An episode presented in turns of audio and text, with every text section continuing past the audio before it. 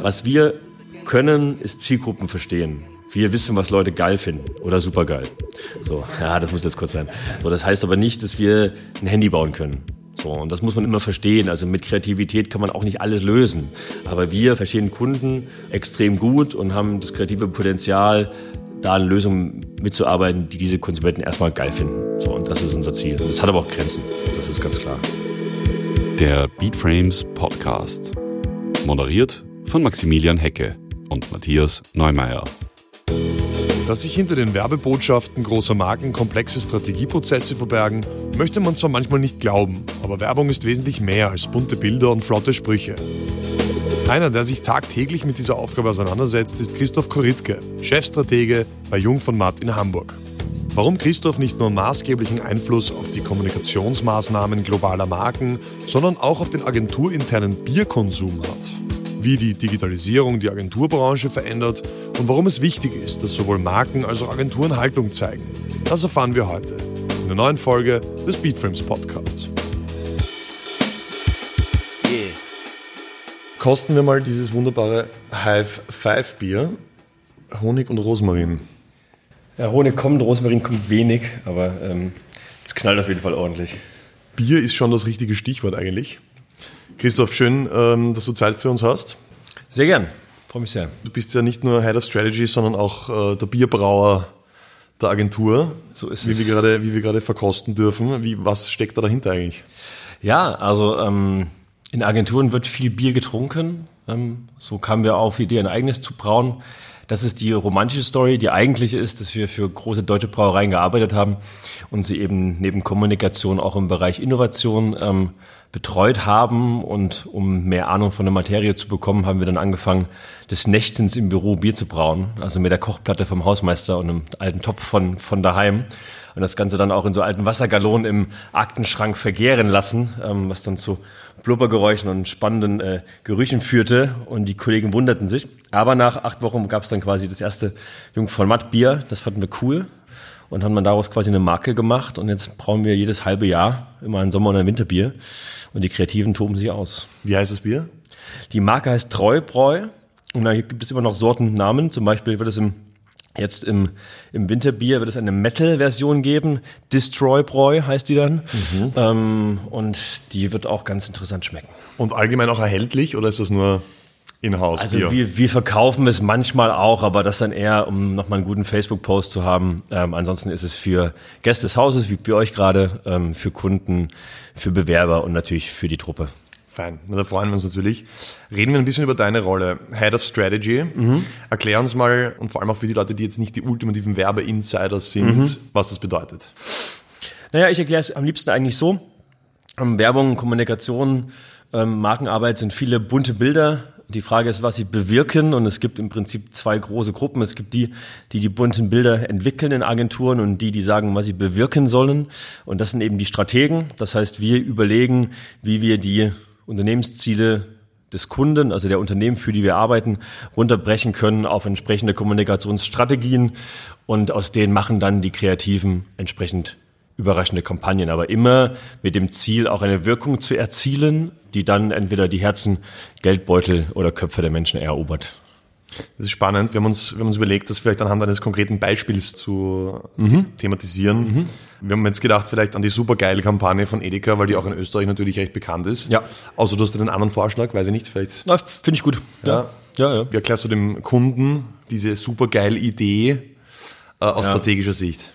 Ja, sehr gute Frage. Ähm, auch da ist der Ausgangspunkt immer, was ist die Aufgabe? Also was ist das Problem des Kunden, das wir lösen wollen mit Kampagne oder mit Musikvideos oder in dem Fall ähm, Friedrich Lichtenstein. Die Aufgabe ist bei Edeka, das ist ein, natürlich ein großer, äh, eine große, große Supermarktkette, die hochpreisiger ist, demzufolge auch eher Publikum jenseits der 35 hat. Und die Frage ist, wie schafft man es aber, eine neue Generation von Supermarktkunden eben trotzdem für die Marke zu begeistern? Denn es gibt eben auch günstigere Marken dort, ähm, aber die meisten wissen es nicht. Das heißt, die Marke wurde eher ein bisschen zu alt vielleicht ähm, oder ein bisschen älter wahrgenommen. Und deswegen war die Frage, wie erreicht man junge Zielgruppen mit der richtigen Tonalität und auch in den richtigen Medien. Und daraus ist dann quasi dieses abgefahrene Musikvideo geworden, äh, was irgendwie drei Minuten geht und vor allem online zu sehen war. Und ähm, das hat auch dann sein Übriges getan und ähm, gut funktioniert. Wie lässt sich da der Erfolg messen? Also du als Stratege, mhm. wenn du sagst, was sind da die Indikatoren gewesen bei euch? Mhm. Was ist da dahinter gestanden? Mhm.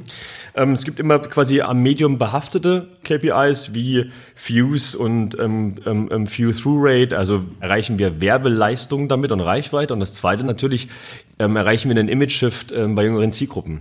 Also ähm, sind die Präferenzwerte vorher andere als nachher, vor allem bei denen, die das Video gesehen haben. Also in einer perfekten Welt hat man eben eine Kontrollgruppe, die es nicht kennt, eine, die es kennt und vergleicht dann den Uplift in zum Beispiel Präferenzwerten. Man kann Werbewirkung und Effektivität immer stärker messen, aber es gibt ja halt auch immer mehr Indikatoren. Mhm. Äh, findest du, dass teilweise der Kreativ, die Kreativität auch einschränken kann oder ihr mehr hilft?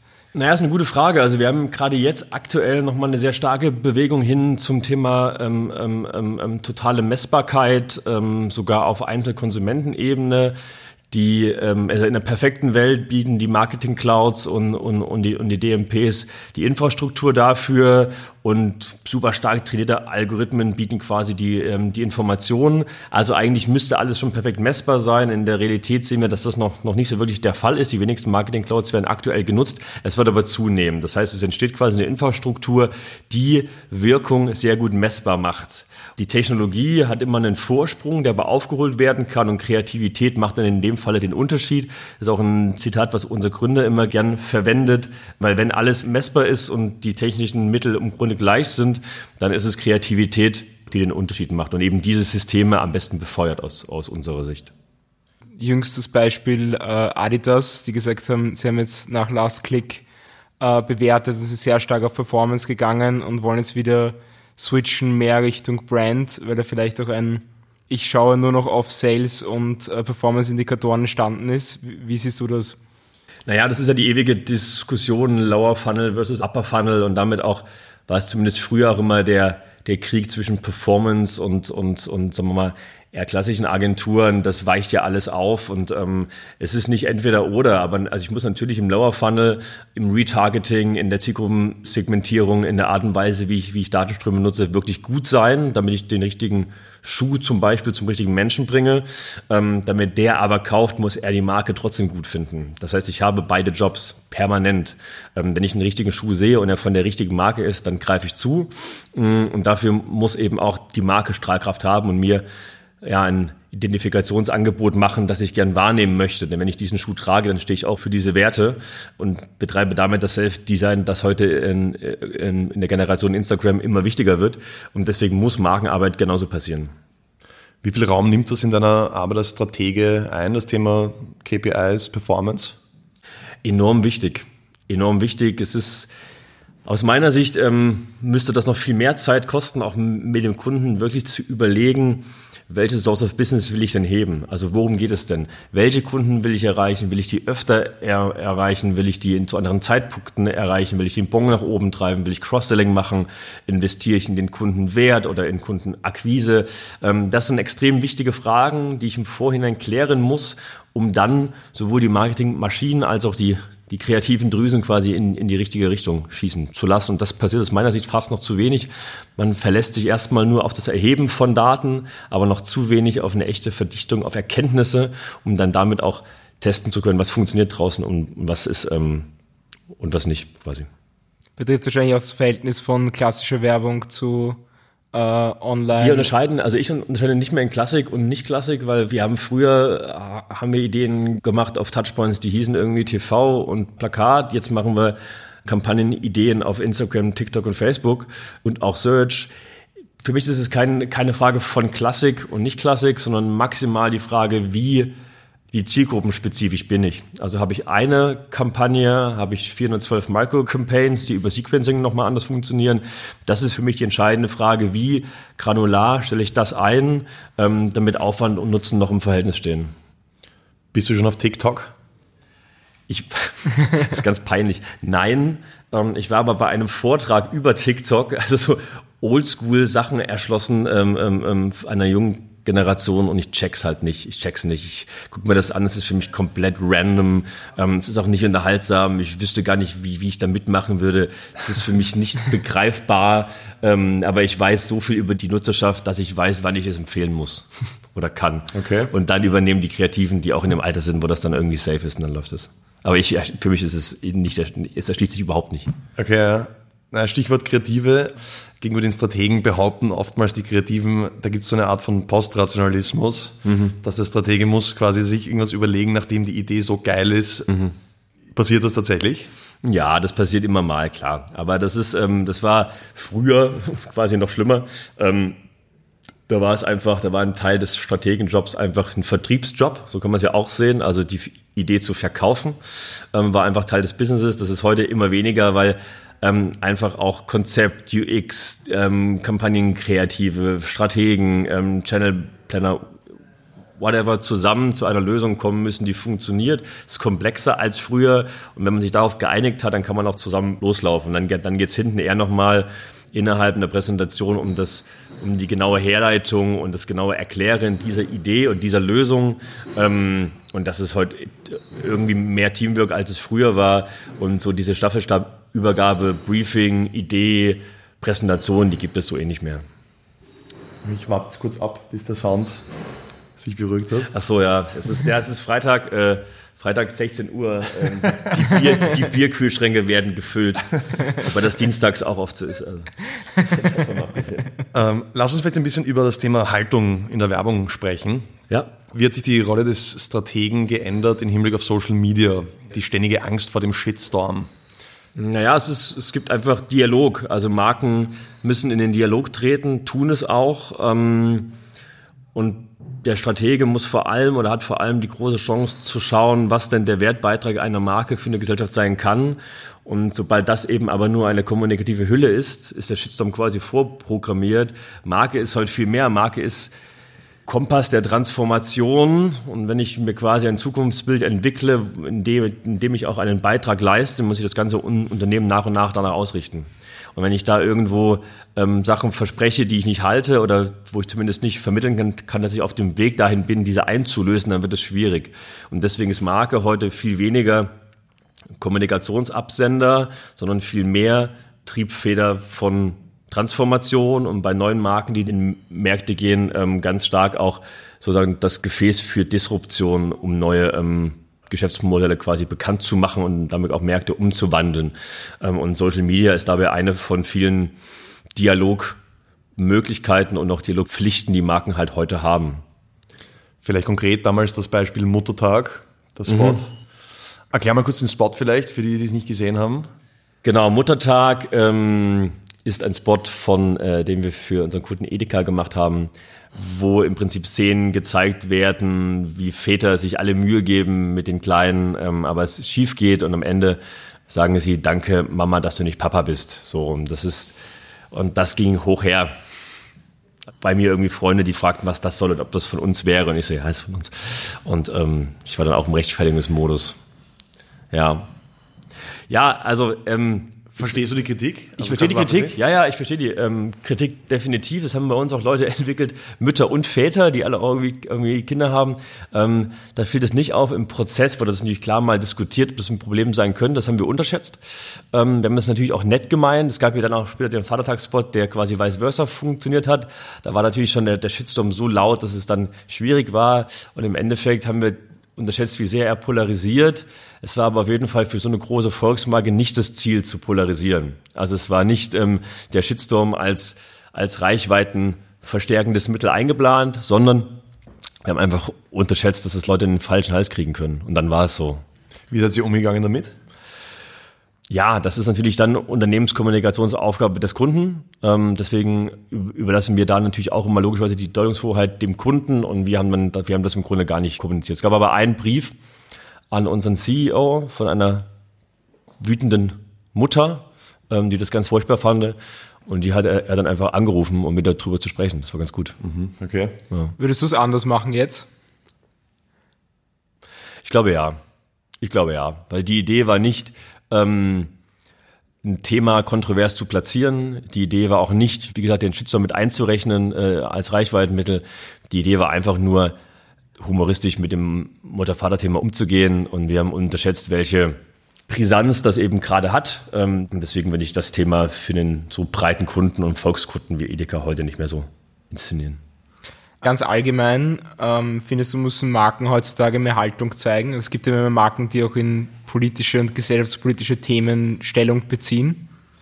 Es gibt auf jeden Fall ähm, die starke Tendenz dahin, dass Marken für den Wertekatalog stehen sollen und können und vielleicht sogar müssen, ähm, damit sie auch ein Identifikationsangebot gegenüber dem Kunden machen. Ähm, ich meine, wenn irgendwie Fink von BlackRock das auch äh, in seinen in Investorbriefen schreibt, das Purpose das, das Thema ist, ist es auch in der Finanzwelt angekommen und damit quasi ähm, näher an die Attention der CEOs kann man quasi gar nicht gelangen. Also es ist schon was, was man draußen viel sieht.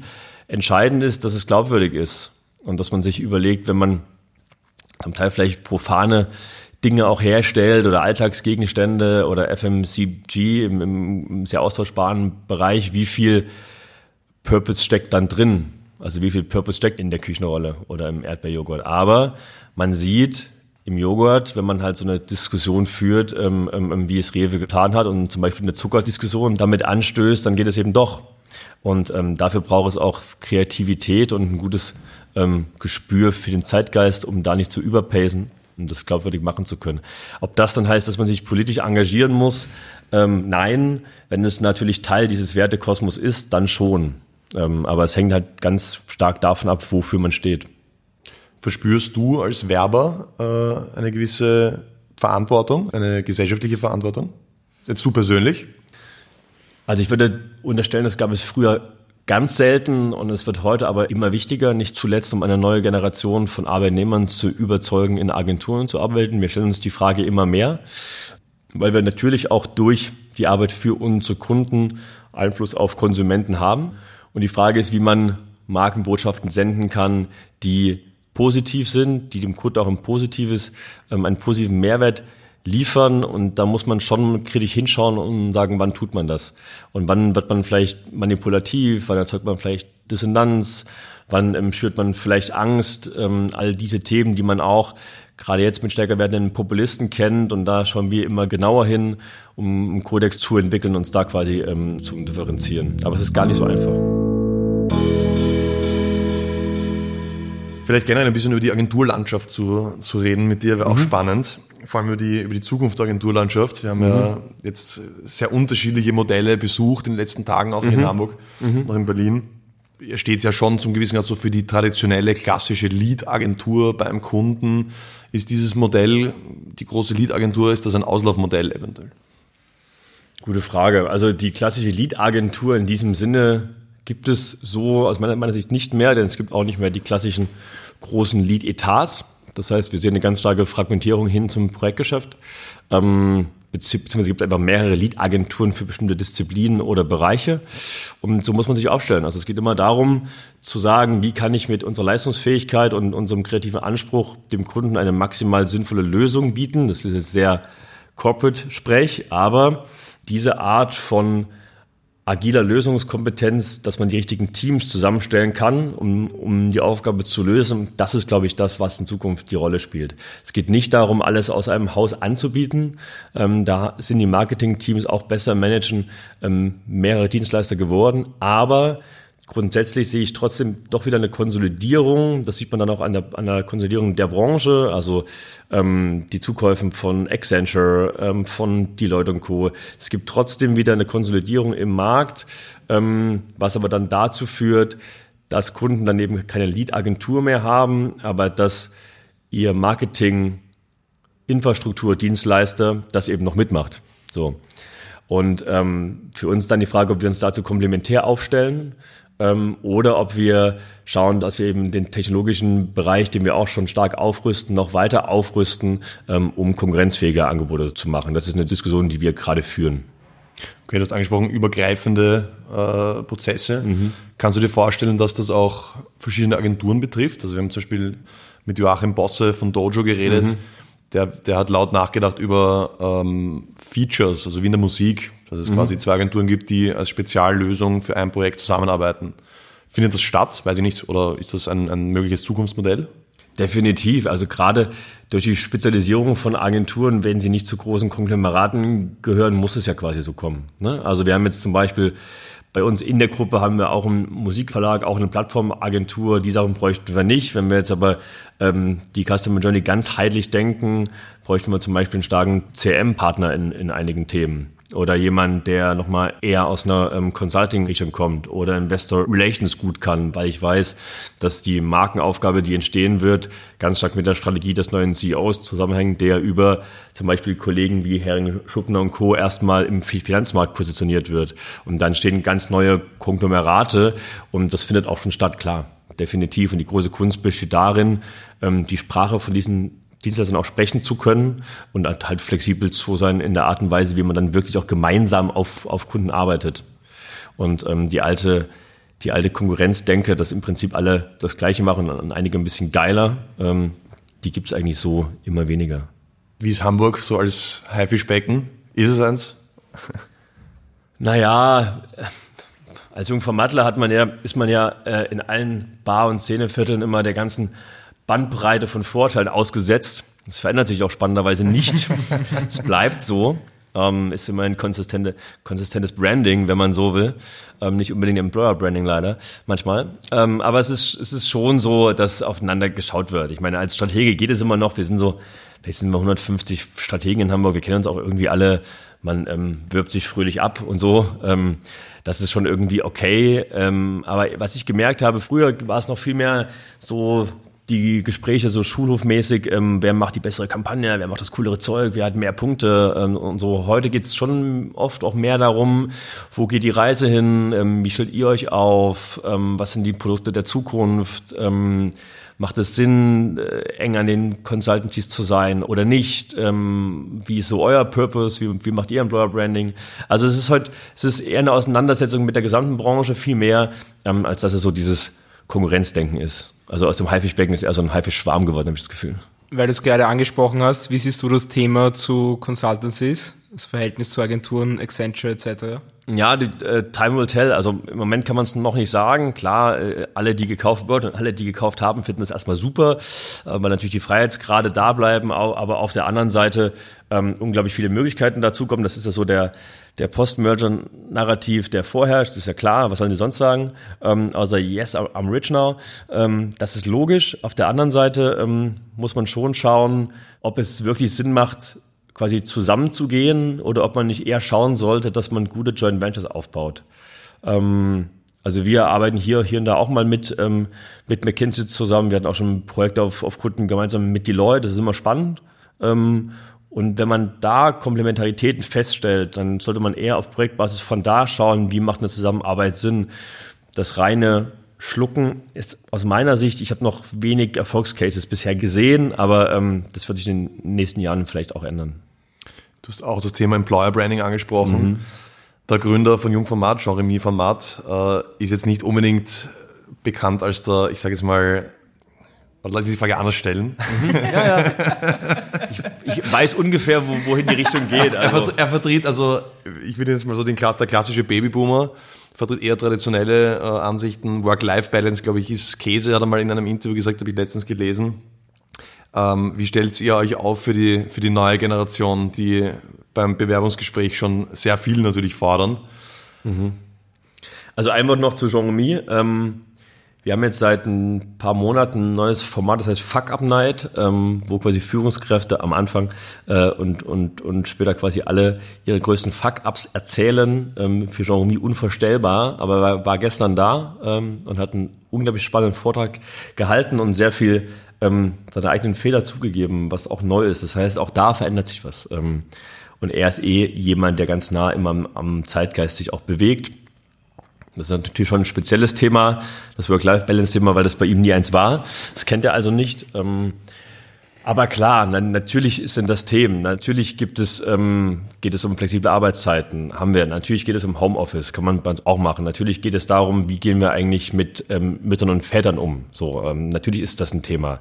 Ähm, mein Partner hat eine vier, vier Tage Woche und ist gerade ein halbes Jahr auf Elternzeit. Es geht, es funktioniert da hat sich in den letzten zwei Jahren extrem viel getan und wir merken einfach auch, dass es funktioniert, wenn man es konsequent durchhält. Und ähm, das sind dann die Features, ähm, die wir im Prinzip ähm, ähm, ähm, jetzt einbauen. Ähm, und wir merken auch, dass es nicht auf Kosten der Leistungsfähigkeit geht, aber dass es ähm, die Motivation bei allen steigert. Und das, das, deswegen ist es kein, gar nicht so sehr ein Entgegenkommen einer anspruchsvolleren Generation von Arbeitnehmern, sondern vielmehr ja, notwendige moderne Veränderungen. So. Wie präsent ist Jean-Remy noch in der Agentur? Was ist das für ein Typ generell? Es war tatsächlich auf der Fuck Up Night gestern wieder beeindruckend, wie er Menschen verzaubern kann. Er ist ein ganz ruhiger, ähm, eher introvertierter Mensch, woraus aber auch so eine Mystik entsteht, ähm, die auch gut einzusetzen weiß. Und ansonsten ist er ein unglaublich disziplinierter, begnadeter Kreativer, der immer noch extrem viele Ideen hat, ähm, sich aber aus dem Tagesgeschäft komplett rausgezogen hat. Und ähm, die meiste Zeit in Berlin verbringend und sich da fröhlich in der Startup-Szene als Investor und Mentor tummelt, ähm, was ihm viel, viel Spaß macht, weil er immer schon jemand war, der und auch ist und sein wird, der neuen Input braucht und der verstehen will, wie neue Generationen ähm, funktionieren. Und deswegen ist auch sein Rat immer noch sehr wertvoll, wenn es um die Modernisierung der Agentur geht, ähm, weil er immer ein ganz gutes Gespür hat, wo wir vielleicht noch zu alt sind und wo wir uns, ähm, ja, wo, wo wir neu und besser werden müssen das Thema Innovation bei Jungformat? In welche Bereiche investiert ihr? Es hat sich extrem viel verändert, gerade in den letzten drei Jahren. Ähm, also jetzt nochmal mit dem Rausgründen der Jungformat Tech, um das Plattformgeschäft gezielt ähm, aufbauen zu können. Jungformat Flow, ähm, was quasi ein Data Crawler ist, der sich Plattform unabhängig Datenströme anschaut und diese analysiert. Wir schaffen jetzt ein programmatisches Media-Angebot mit Jungformat Impact, weil neben Kreation, Exekution, eben auch Distribution extrem wichtig ist, ähm, um heute eben zielgruppenspezifisch aussteuern zu können, ähm, komplementieren damit ein Stück weit die Customer Journey, die es heute gibt, natürlich vor allem im digitalen Raum. Technologie ist generell ein großes Thema. Wir haben mit der Seven Seas, unserer Tochter in München, ähm, auch einen starken Beratungsarm zum Thema Tech Stack. Also wie ist eigentlich die Softwarelösung, die ich heute brauche, was eine starke Verzahnung dann hat zum ähm, operativen Kampagnengeschäft. Wir beschäftigen uns jetzt aktuell viel mit Audio, also in einer Welt, die vom Content gleich lebt, wo man auffallen muss und wo alle nur mit Kopfhörern rumlaufen und ihre Voice Assistants steuern oder Podcasts hören, ist es als Marke natürlich wichtig, auch im akustischen Raum aufzufallen, ein Thema zu haben. Das ist was, was wir, glaube ich, als nächstes aufbohren. Und so schauen wir immer, was es im Grunde braucht, um dem Kunden die beste Lösung zu bieten, was jetzt auch eine Binse ist. Ähm, aber es hat ganz viel mit Technologie zu tun. Beim Podcast kann ich nur zustimmen. Ne? genau. Deswegen sind wir da. Genau. Ähm, du hast angesprochen, äh, Jungformat München. Ihr habt ja, und hast uns vorher auch kurz äh, erzählt, die verschiedenen Standorte, mhm. die es von Jungformat auch gibt. Natürlich auch in Wien, Jungformat mhm. Donau. Ja. Was mich interessiert, an dieser Stelle übrigens einen, einen lieben Gruß an den Florock. Auch von mir. Der Schöne ist Grüße. ja von euch hier in Hamburg jetzt mhm. nach Wien gegangen. Was mich interessieren würde, wie verbunden sind diese Büros? Also wie viel Kontakt gibt es da? Müssen die, wie, wie, müssen die sich abstimmen? Wie autark sind die? Wie mhm. läuft das operativ ab? Mhm. Grundsätzlich sind die Büros relativ eigenständig. Ähm, Im Bereich Strategie zum Beispiel, wie eben der Flo, ähm, gibt es auch eigene Abteilungen in den Dependancen. Mhm, wir verstehen uns hier ähm, in der Zentrale quasi, aber als als Haus auch für alle Spezialisten, ähm, die dann natürlich auch für die Standorte arbeiten können. Das heißt, hm, Abstimmung passiert immer mehr, was gut ist, ähm, weil man sieht, dass eben mehr Speziallösungen gefordert werden, die wir auch aus der Zentrale heraus bedienen können. Grundsätzlich ist es aber immer ein Peoples-Thema. Also dadurch, dass jetzt zum Beispiel ähm, der Flo bei uns war und jetzt da ist, haben wir ziemlich viel Austausch. Genauso ist es ähm, mit dem Stefan an der Limmer und dem Magnus an der Spree. Das heißt, dadurch, dass wir uns gut kennen, funktioniert die Kommunikation gut. Man weiß, was der andere tut. Dazu kommt natürlich das generell eine Virtualisierung der Arbeitstools, also Slack und Co., ähm, das einfach auch nochmal leichter machen. So, und, aber wir, wir merken, der Trend geht auf jeden Fall hin zu immer mehr Kollaboration zwischen Standorten, zwischen Disziplinen um halt die besten Lösungen machen zu können. Du hast ja erzählt, jetzt mit Deloitte oder McKinsey schon Projekte gemeinsam gemacht. Äh, wie tief greift ihr bei Kunden ins Unternehmen ein? Also passiert so, dass ihr Produkte mit dem Kunden dann komplett entwickelt und auch in Produktionsabläufe eingreift? Oder wie weit entfernt euch da quasi aus dem klassischen Werbeberuf? Ja, es kommt drauf an. Ne? Es ist natürlich immer der große Traum. Ja, dann entwickeln wir die Produkte und aus der Marke kommt dann das Servicekonzept und Co. Ja, also natürlich hat man, wenn man an der Marke arbeitet, einen fundamentaleren Einfluss eigentlich auf das, was das Unternehmen tun muss, als nur die Kommunikationsteil. Man muss aber auch schauen, was will man und was kann man eigentlich. Ne? Also ähm, jetzt zum sagen, weil das eure Marke ist, ähm, müsst ihr die Rezeptur eures Cafés so und so verändern, ist dann zu weit. Aber zu sagen, hat es Einfluss auf, auf euer Portfolio und ist das Portfolio eigentlich zielgruppenspezifisch ausgerichtet und welche Produkte braucht es noch und welche fehlen, das machen wir schon. Was wir können, ist Zielgruppen verstehen wir wissen, was Leute geil finden oder super geil. So, ja, das muss jetzt kurz sein. So, weil wir das können, können wir auch Kunden dahingehend beraten, sich so aufzustellen, dass sie da eine maximale Resonanz erzeugen. So, das heißt aber nicht, dass wir ein Handy bauen können. So, und das muss man immer verstehen. Also mit Kreativität kann man auch nicht alles lösen. Aber wir verstehen Kunden, also Zielgruppen, Konsumenten extrem gut und haben das kreative Potenzial, da eine Lösung mitzuarbeiten, die diese Konsumenten erstmal geil finden. So, und das ist unser Ziel. Und das hat aber auch Grenzen. Das ist ganz klar. Vielleicht zum Abschluss noch ein bisschen äh, konkreter über dich gefragt. Mhm. Das ist eine Frage, die wir eigentlich immer am Anfang stellen. Das ist heute mit dem Biereinstieg sind wir frontal ins Gespräch gegangen, kein Problem. Ähm, du bist Partner bei Jung von Matt, du mhm. bist Head of Strategy. Was ist da noch möglich? Was geht noch? Was geht noch? Weltherrschaft und so. Also nein, ähm, im Grunde ist es so, man hat immer, man hat sich, es ändert sich einfach so der Wirkungsradius. Man hat am Anfang sich selbst und seine Karriere irgendwie optimiert und ist jetzt quasi auch als ja, Partner und Teilhaber der Agentur geht's jetzt, ist es der Job einfach, die Agentur so gut wie möglich zu machen. Also einfach schon aus aus ideellen, aber auch aus monetären Gründen. Wenn es krachen geht, dann ist es für mich auch echt scheiße. So. Und das heißt, jetzt geht es jetzt, ändert sich einfach das, das, das Blickfeld hin vom eigenen Wirkungskreis zu dem der gesamten Agentur und das ist jetzt der Job und der ist viel größer, als die Jobs vorher waren. Aber das ist jetzt das Game. Was war vorher? Was ist da? Ja, vorher, vorher guckt man, also vorher, ne, dann guckt man, ob man den nächsten Schritt macht und das Team leitet und man optimiert sich quasi sozusagen selbst in diesem, so als Angestellter, aber dann mit dem Schritt ähm, in, eine, in, den, in den Partnerkreis ähm, ändert sich sofort, es geht extrem schnell.